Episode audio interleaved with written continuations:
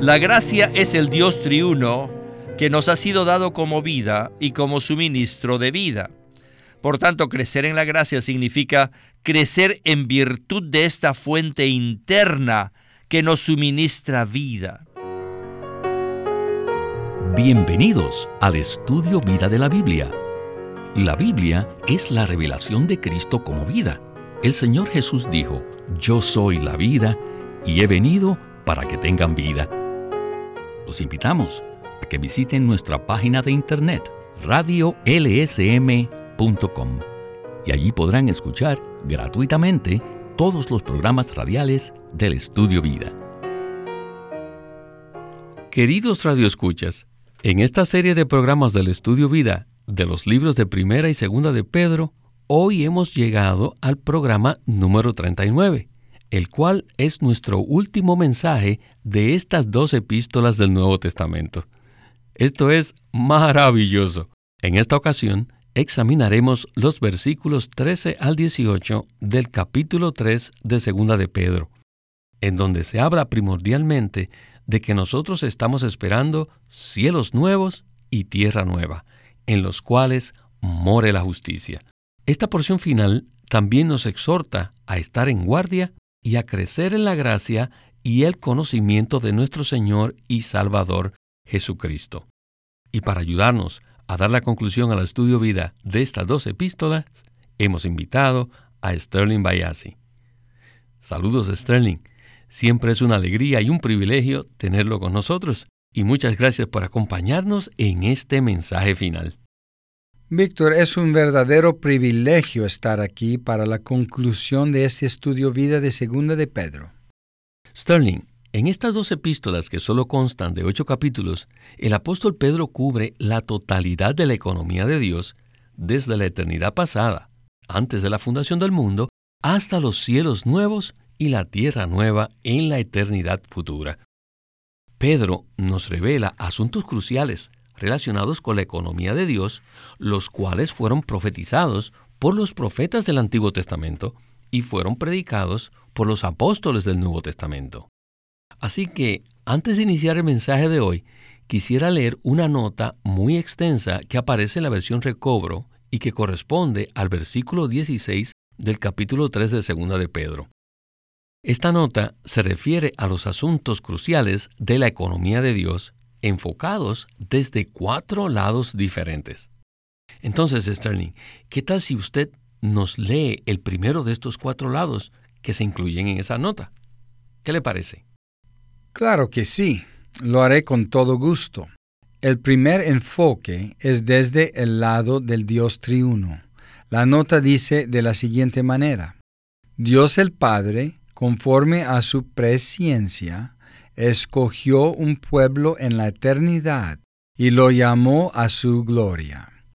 Cristo, conocido por Dios desde antes de la fundación del mundo, pero manifestado en los tiempos postreros, redimió y salvó a estos escogidos de Dios por medio de su muerte sustitutiva y mediante su resurrección en vida y su ascensión en poder.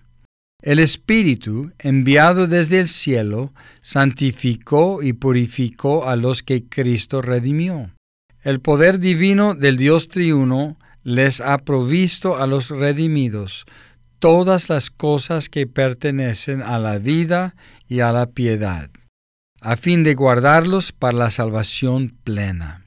Dios además los disciplina por medio de sus varios juicios gubernamentales y los perfeccionará, confirmará, fortalecerá y cimentará por toda gracia. El Señor es longánime para con ellos a fin de que todos tengan la oportunidad de arrepentirse para salvación. Luego Cristo aparecerá en gloria con la salvación plena que Él provee a los que le aman. Sterling, lo que acaba de usted leer es el lado que corresponde al Dios triuno. ¿Qué tal si ahora nos continúa con el lado que corresponde a los creyentes? Segundo, desde el lado de los creyentes. Ellos, como posesión de Dios, fueron escogidos por Él, llamados por su gloria y virtud, redimidos por Cristo, regenerados por Dios mediante su palabra viva, y salvos por medio de la resurrección de Cristo.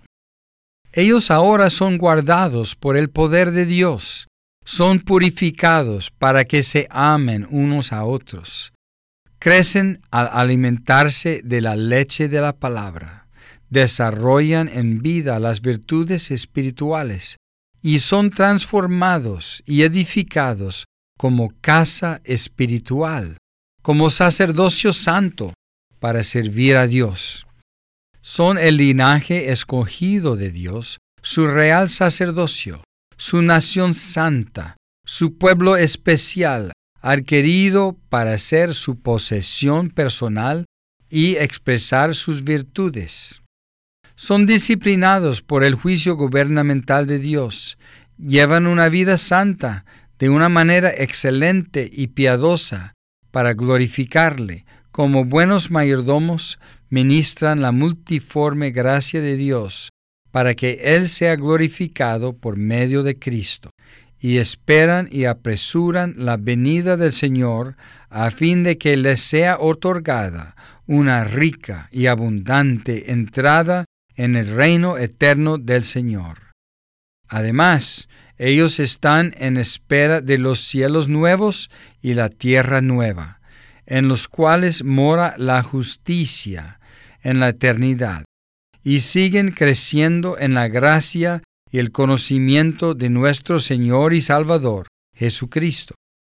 El tercer aspecto que Pedro muestra en sus escritos corresponde a la perspectiva de Satanás. La nota dice así, Él es el adversario de los creyentes, o sea, el diablo, quien como león rugiente anda alrededor buscando a quien devorar. Y entonces, para terminar esta nota tan completa y maravillosa, ¿qué tal si usted nos lee la cuarta perspectiva? Claro que sí, Víctor. La nota del versículo 3.16 continúa así. Cuarto, desde el lado del universo. Los ángeles caídos fueron condenados y esperan el juicio eterno. El mundo impío de antaño fue destruido por un diluvio. Las ciudades impías fueron reducidas a cenizas. Los maestros falsos y burladores herejes de la apostasía, así como la humanidad que viva de una manera maligna, serán juzgados para destrucción los cielos y la tierra serán quemados, y todos los muertos y los demonios serán juzgados. Luego vendrán los cielos nuevos y la tierra nueva como un nuevo universo, en el cual la justicia de Dios morará por la eternidad. Gracias, Sterling. Ahora quisiera leer los versículos 13 y 14 del capítulo 3 de Segunda de Pedro, que dicen de la siguiente manera. Pero nosotros esperamos, según su promesa, cielos nuevos y tierra nueva, en los cuales mora la justicia. Por lo cual, oh amados, estando en espera de estas cosas, procurad con diligencia ser hallados por Él en paz, sin mancha y sin defecto. Pues bien, con esta rica palabra de introducción, estamos listos para escuchar el primer segmento de este estudio vida. Adelante. El versículo 13 dice, Pero nosotros esperamos, según su promesa, cielos nuevos y tierra nueva, en los cuales mora la justicia. Debido a que este libro trata del gobierno de Dios, al final nos dice, que habrá un nuevo universo donde morará la justicia. Esto significa que todo estará bajo el gobierno de Dios. No habrá nada malo, pues no habrá nada injusto ni nada indebido. Por tanto, no habrá necesidad de que Dios ejerza ningún otro juicio gubernamental. Ahora, necesitamos proseguir a los versículos 14 y 15. En estos versículos podemos ver lo que necesitamos hacer para prepararnos para el juicio venidero. Primero, necesitamos ser hallados en paz. Y segundo, necesitamos ser salvos de la destrucción. El versículo 14 dice, por lo cual, oh amados, estando en espera de estas cosas, procurad con diligencia, con diligencia, ser hallados por Él en paz, sin mancha y sin defecto. Ser hallados en paz por el Señor consiste en que seamos hallados, cuando Él regrese, justos y rectos delante de Él, sin tener ningún problema con Dios ni con los hombres. Si cuando el Señor Jesús regrese no nos encuentra en paz, vamos a tener problemas. Espero que todos seamos hallados por el Señor en paz cuando Él regrese por segunda vez. En paz significa sin problemas.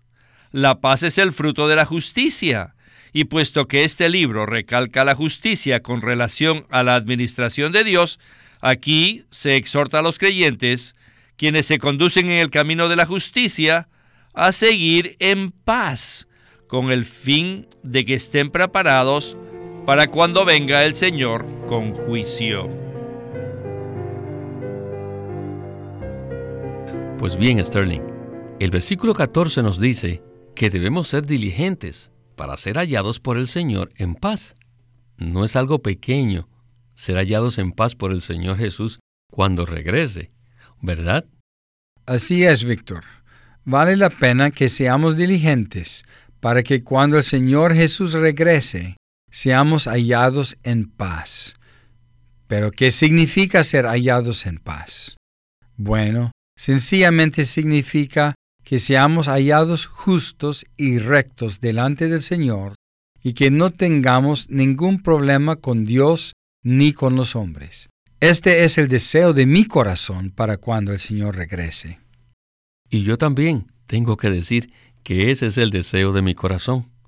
No hay duda, Sterling, que a fin de tener una buena conciencia delante de Dios y de los hombres, es necesario ejercitarnos mucho. ¿No es así? Por supuesto que sí. El Señor Jesús nos ha prometido que regresará, pero mientras tanto Él nos está dando tiempo para que podamos estar en paz con Dios y con los hombres. El Señor ha demorado su regreso por este motivo. Así que en su salvación completa, Él nos está dando la oportunidad de arrepentirnos para que logremos ponernos en paz. Sin embargo, al hablar de este tema, quizás muchas personas todavía no estén claras de cómo podemos hacer esto de manera práctica. Quizás se pregunten, ¿qué hago para estar en paz con los hombres? Pues bien, para llevar a cabo esto de manera práctica, necesitamos confesar nuestros pecados, necesitamos hacer las cosas bien con los demás y también necesitamos arrepentirnos delante de Dios. Por supuesto, debemos aprovechar sabiamente la demora del Señor, a fin de ponernos a paz en cuanto a las ofensas, los pecados, las deudas y cualquier otra cosa que nos quite la paz con Dios y con los hombres. Gracias, Sterling, por esta explicación tan práctica. Bien, necesitamos proseguir a la siguiente sección del mensaje para examinar los versículos 15 y 16 del capítulo 3. Regresemos con Witness Lee en el final del mensaje del estudio vida de Segunda de Pedro. El versículo 15 nos dice, y considerad que la longanimidad de nuestro Señor not to be delayed es salvación, no es una demora. Y la salvación a la cual hace referencia Pedro aquí no está relacionada con la perdición eterna. No se refiere a la salvación en su etapa inicial, sino a la salvación en su etapa de culminación. El Señor ha demorado su venida con la intención de que ninguno de nosotros perdamos la porción máxima de su plena salvación. Y Pedro continúa, como también nuestro amado hermano Pablo, según la sabiduría que le ha sido dada, os ha escrito. Y el versículo 16 sigue, como asimismo lo hace en todas sus cartas, hablando en ellas de estas cosas, entre las cuales hay algunas difíciles de entender, las cuales los indoctos e inconstantes tuercen, como también las otras escrituras, para su propia destrucción. Esto quiere decir que no debemos torcer lo que escribió el apóstol Pablo, ni tampoco lo que escribió el apóstol Pedro, porque ambos escriben lo mismo. No deben torcer lo que escriben los apóstoles, como tampoco debemos torcer el Antiguo Testamento, debido a que lo que escribieron estos apóstoles llegaron a ser las escrituras, o sea, el Nuevo Testamento. Igualmente, nosotros tampoco debemos torcer sus escritos, porque ambos, los escritos de Pablo y Pedro, forman parte de las escrituras del Nuevo Testamento. Aquellos que tuerzan las escrituras sufrirán su propia destrucción. Sterling, es muy interesante que el apóstol Pedro hace referencia al apóstol Pablo en cuanto a estas cosas en el versículo 16. En especial porque Pablo había redarguido a Pedro anteriormente. Entonces, ¿qué tal si usted nos habla un poco de la relación que había entre Pedro y Pablo? Pienso que la referencia que hace Pedro respecto a los escritos de Pablo es hermosa y excelente. A pesar de que los corintios intentaron dividir a Pedro y a Pablo por causa de sus propias preferencias divisivas, Pedro dice en su epístola que sus enseñanzas son iguales y que los escritos de Pablo no deberían torcerse. Dice también que sus escritos deben considerarse como el resto de las escrituras y que deben recibir el mismo respeto que el Antiguo Testamento. Es una gran cosa que Pedro haya hecho esta recomendación porque como usted dijo, él había sido redarguido por Pablo respecto a la fe del Nuevo Testamento.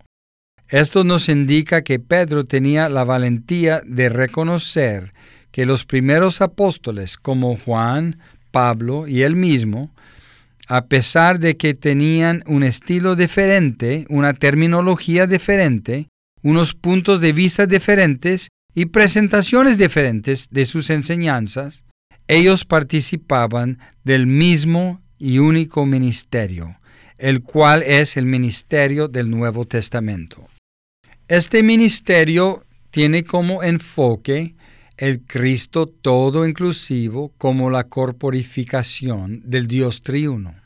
Y este, después de pasar por el proceso de encarnación, vivir humano, crucifixión, resurrección y ascensión, se imparte a sí mismo en nosotros los redimidos.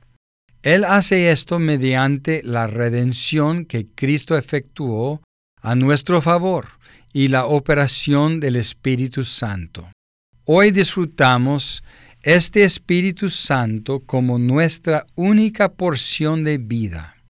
De esa manera Cristo llega a ser nuestro suministro de vida y nuestro todo para la edificación de la iglesia como el cuerpo de Cristo que se consumará en la nueva Jerusalén, como la expresión corporativa de Dios por la eternidad.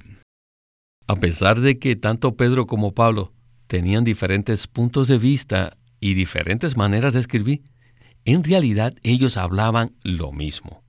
Cuando Pedro habla de estas cosas en el capítulo 3, versículo 16, esa frase resume la economía de Dios en el Nuevo Testamento, ya sea por medio de los escritos de Pedro, los de Pablo o los de Juan.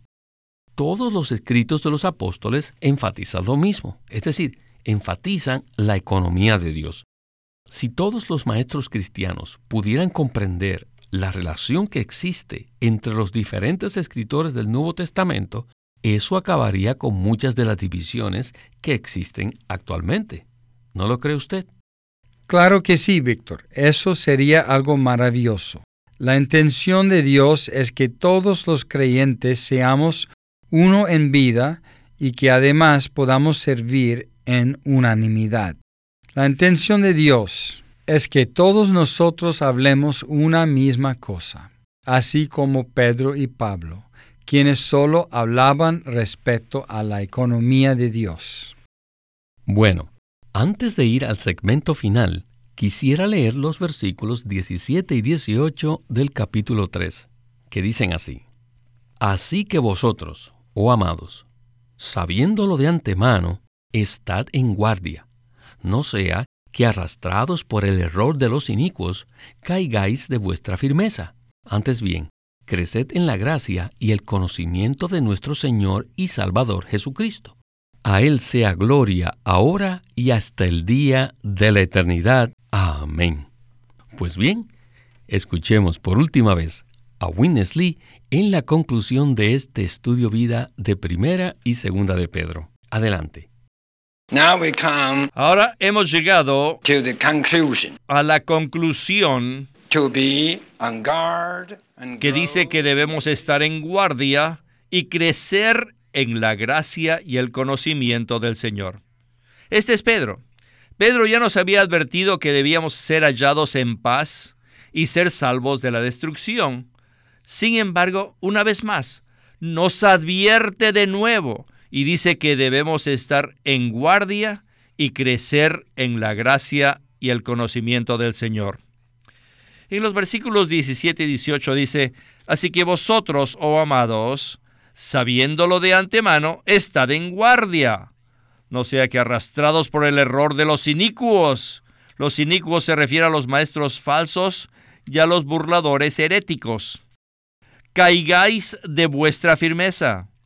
Antes bien, creced en la gracia y el conocimiento de nuestro Señor y Salvador Jesucristo. El último encargo de Pedro es pedirle a los creyentes a permanecer en guardia, estar alertas en contra de las herejías y a crecer en la gracia, o sea, crecer en el suministro de la fuente interna. Crecer en la gracia consiste en crecer por medio del abundante suministro de la vida divina. La gracia es el Dios triuno que nos ha sido dado como vida y como suministro de vida. Por tanto, crecer en la gracia significa crecer en virtud de esta fuente interna que nos suministra vida. Pedro también alienta a los creyentes a crecer en el conocimiento de nuestro Señor y Salvador Jesucristo. Oh, me siento muy bien que al inicio de este libro se habla mucho acerca de la gracia y al final de estos dos libros también se nos insta a crecer en esta gracia, crecer en gracia. Cuando el conocimiento de nuestro Señor llega a ser una realidad para nosotros, tenemos la verdad, la realidad de todo lo que Él es, como se indica en Juan 1.14 y 1.17. Pedro exhorta a los creyentes a crecer no solamente en gracia, sino también en esta verdad, ya que ambos, tanto la gracia como la verdad, vinieron con el Señor Jesús. Así que tenemos que crecer en estas dos cosas. Crecer en gracia, la fuente del suministro de vida, y en verdad, la realidad de todo lo que es el Dios triuno. Tenemos que crecer en estas dos cosas. Finalmente, Pedro termina su segunda epístola diciendo, a Él sea gloria, ahora y hasta el día de la eternidad. Amén.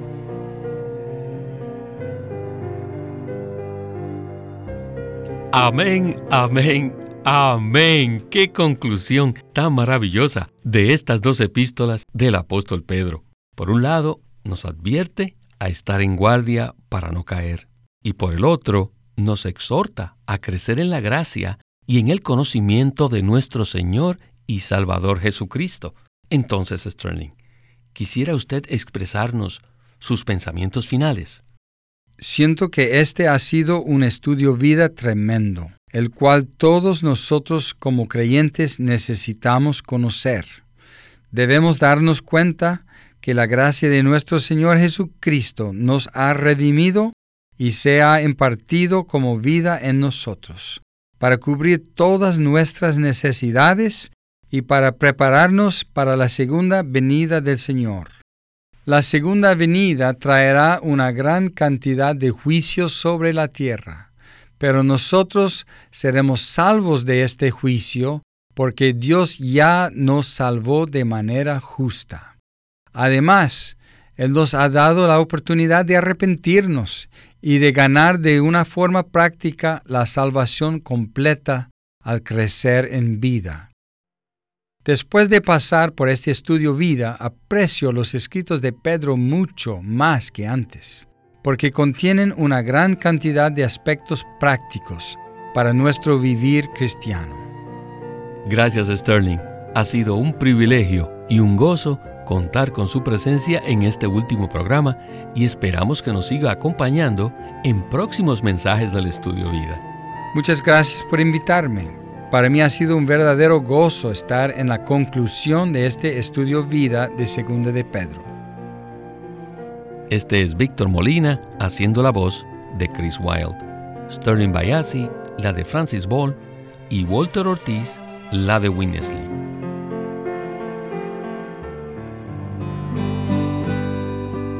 Living Stream Ministry tiene el agrado de presentarles este libro titulado Tener contacto con el Señor ser llenos del Espíritu y celebrar reuniones cristianas apropiadas con miras a la realización del propósito eterno de Dios.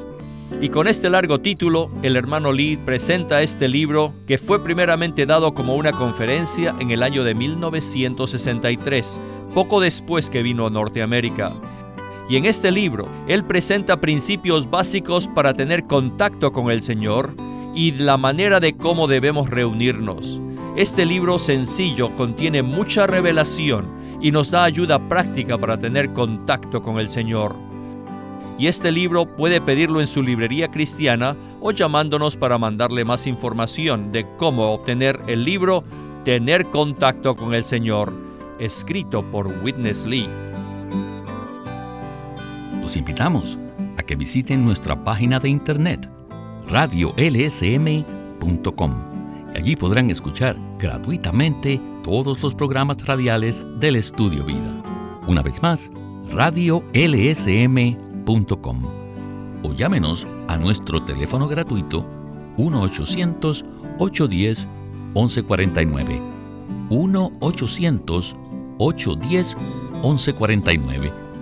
Además, si desean, pueden comunicarse con nosotros enviándonos un correo electrónico a estudiovida.lsm.org. Una vez más, estudiovida.lsm.org.